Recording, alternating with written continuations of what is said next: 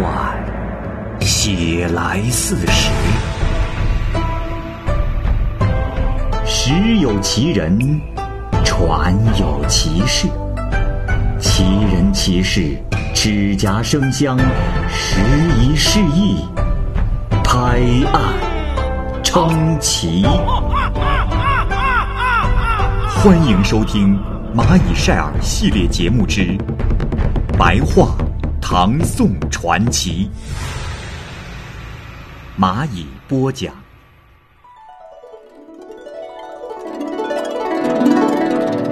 《谢小娥传》，原著作者李公佐。小娥，姓谢，张玉人，是商贩的女儿。八岁的时候，她的母亲便死了。后来呢，嫁给了溧阳侠士段居贞。段菊贞很讲义气，结交了一些有本事的人。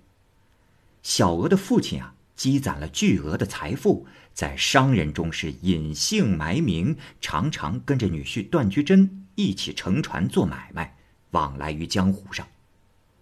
这时，小娥年方十四，刚到及笄之年。有一回在做买卖的途中，父亲和丈夫都被强盗杀死了，金银财物被抢劫一空。段居贞的兄弟谢小娥的侄儿以及随从的仆人几十人都被淹死在了江中。这谢小娥呢，也是胸部受伤，脚也折断了，就顺水漂流，被别的船只救起来，伤势很重，经过一夜才醒了过来。从此流浪乞食，到了上元县，皈依到妙果寺尼姑净悟的门下。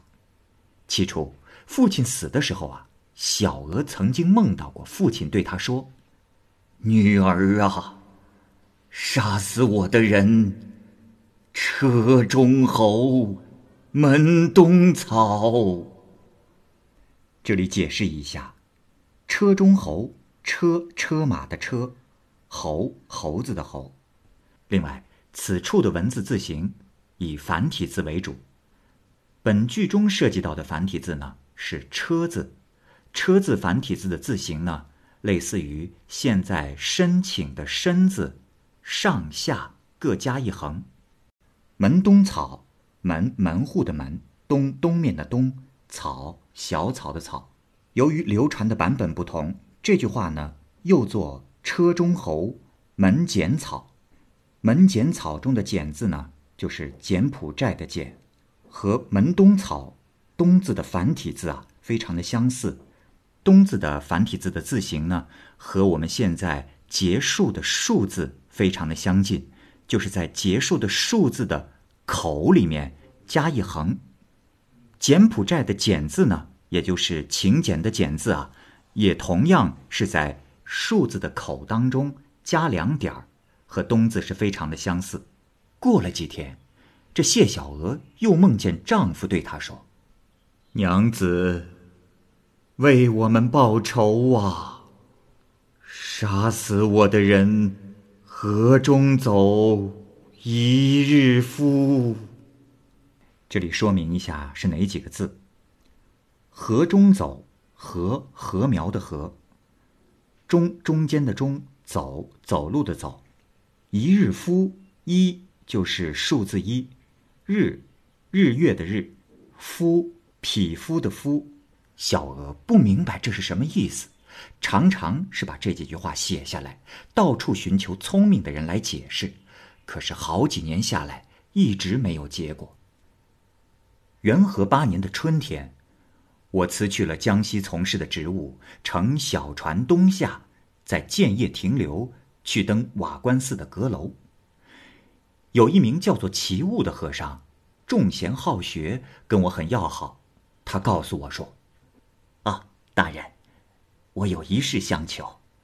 呃，我这里有一个施主，叫做小娥，是寡妇，每次来到寺庙当中，总要给我看一个十二字的谜语。”贫僧实在是看不明白，想请大人帮我参解。于是，我请齐物把谜语写在纸上，然后背靠着栏杆，对空书写，沉思默想。寺里的做客尚未疲倦，而我就已经知道了这些文字的意思了。就叫寺里的小童赶紧把小娥找来，问他事情的缘由。小娥来了之后，哭了很久，才对我说：“大人，我的父亲和丈夫都是被强盗杀害。不久之前，曾经梦见父亲对我说：‘杀我的人，车中侯，门东草。’之后又梦见丈夫对我说：‘杀我的人。’”河中走，一日夫。可是这么多年来，没有一个人知道这到底所指何物。我说：“啊，夫人莫哭。若是此事，我仔细想过，杀你父亲之人是深蓝，杀你丈夫之人是深春。若问我如何解得，是因为这车中侯。”车字，去掉上下各一画，乃是申字。又因为申在属相中指猴，所以叫做车中侯，乃是申字。第二句门东草，草下有门，门中有东，这个字乃是兰字。这里注释一下，这里的兰字呢是繁体字兰花的兰字。上面一个草字头，中间一个繁体的门字，里面呢是一个繁体的东字，又作呢柬埔寨的柬字。呃，又因为河中走，禾禾苗的禾，河中走乃是穿田而过，也是身字。一日夫，夫上面加一横，夫下面有个日，这是春字。所以杀害你父亲的是深蓝，杀害你丈夫的是深春，这样就完全清楚了。听完之后，小娥哭着连连拜谢，将“深蓝深春”四个字写在衣服里面，发誓要找到并杀掉这两个强盗，以此来报仇。小娥问过我的姓名和官职后，流着泪就走了。从这以后。小娥便穿上了男子的衣服，到处给人做佣工。过了一年多，他来到了浔阳郡，见一座竹房墙上有用纸写的招贴，说招聘佣工。小娥就上门应招，问主人是谁，原来竟是深蓝。深蓝带着小娥回去，他心头愤恨，但是外表却很顺从，在深蓝旁边还显示出亲热的样子。于是，金钱和丝织品等财物的出入账目，深蓝就全部委托给了小娥照管。就这样过了两年多，深蓝竟然不知道小娥是女人。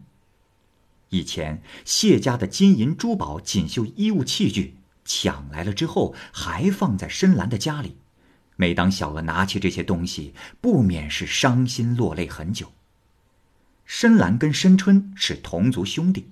当时，深蓝家住在长江北面的独树浦，跟深蓝来往密切。深蓝和深春一同出去个把个月，回来的时候总少不了带钱财布帛。每次啊，就留下小娥跟深蓝的妻子蓝氏一道看家，酒肉衣服供给给小娥的都很丰厚。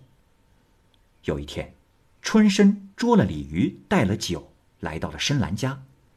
小娥暗自感叹：“李先生悟性高超，判断神妙，一切都跟梦中所说的相符。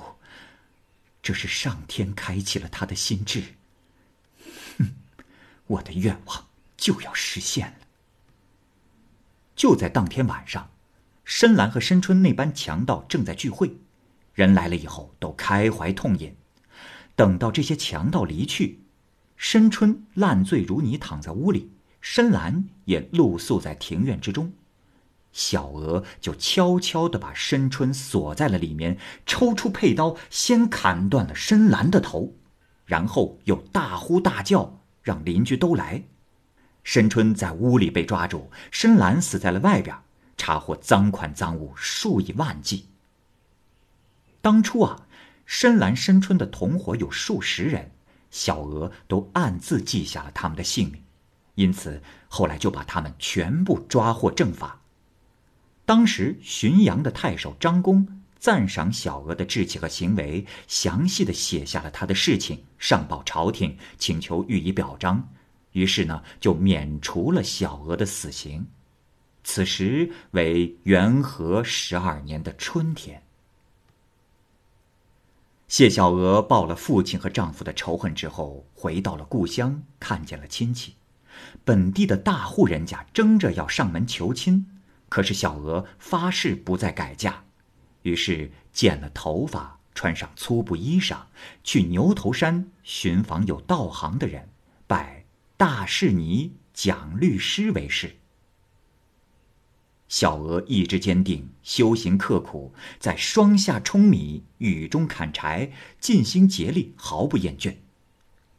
元和十三年四月，开始在四周开元寺受具足戒，然后用小娥作为法号，为的是不忘本。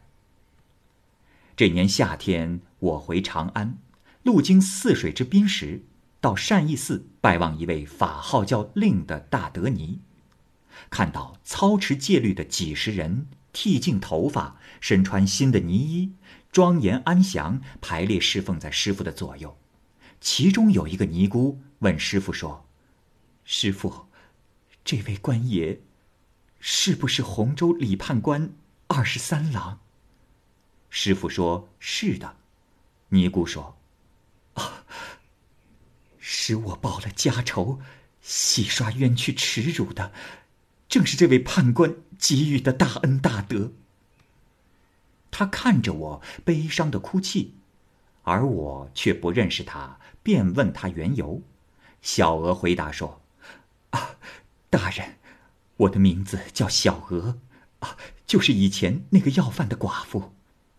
判官那是为我弄清了深蓝、深春两个强盗的姓名，大人难道不记得了吗？”我说：“哦，是有此事，啊，刚才没有记起来，现在想起来了。”小娥哭着详细对我述说了深蓝、深春这两个强盗，以及为父亲和丈夫报仇愿望得以实现、谋划和行进这件事经历的苦难状况。小娥又对我说：“大人，总有一天，我会报答。”您的大恩大德。事情的经过就是这样，难道这一切不正是上天的安排吗？我能猜出两个强盗的姓名，小娥又最终报了父亲和丈夫的仇怨，神灵不可违背。从这件事上，显然就可以看出。小娥相貌忠厚，言辞恳切，聪明正直，修行如同炼纸跛足那样刻苦虔诚，发誓要求得真理。自从投入佛门，穿的衣服没有铺棉絮，吃的饭菜没有加油盐，不符合佛家戒律和修行之道的话，从来不说。几天之后，他告诉我要回牛头山去。乘一叶小舟，泛游淮河，云游南方，这样我就再也没有见过他的面了。君子说，立下的誓言和志向不放弃，为父亲与丈夫报仇，这是气节；在各地当佣工，不被人知道是女子，这是贞操。女子的品行，只要能够始终保全贞操和气节就可以。如像小娥这样的，足以告诫天下违背道德常伦的人，足以看到天下贞夫孝妇的节操。我尽量详尽地叙述了这件事，阐发它隐含的意义。这暗中跟神灵的意图相同，也符合人心。知道善行不记录，不是孔子做《春秋》贬恶扬善的本意。因此，我就做了这篇传。来赞美他。好，这个故事就先讲到这儿。欢迎您继续关注《蚂蚁晒尔》系列故事《白话唐宋传奇》。感谢您的收听，我是蚂蚁。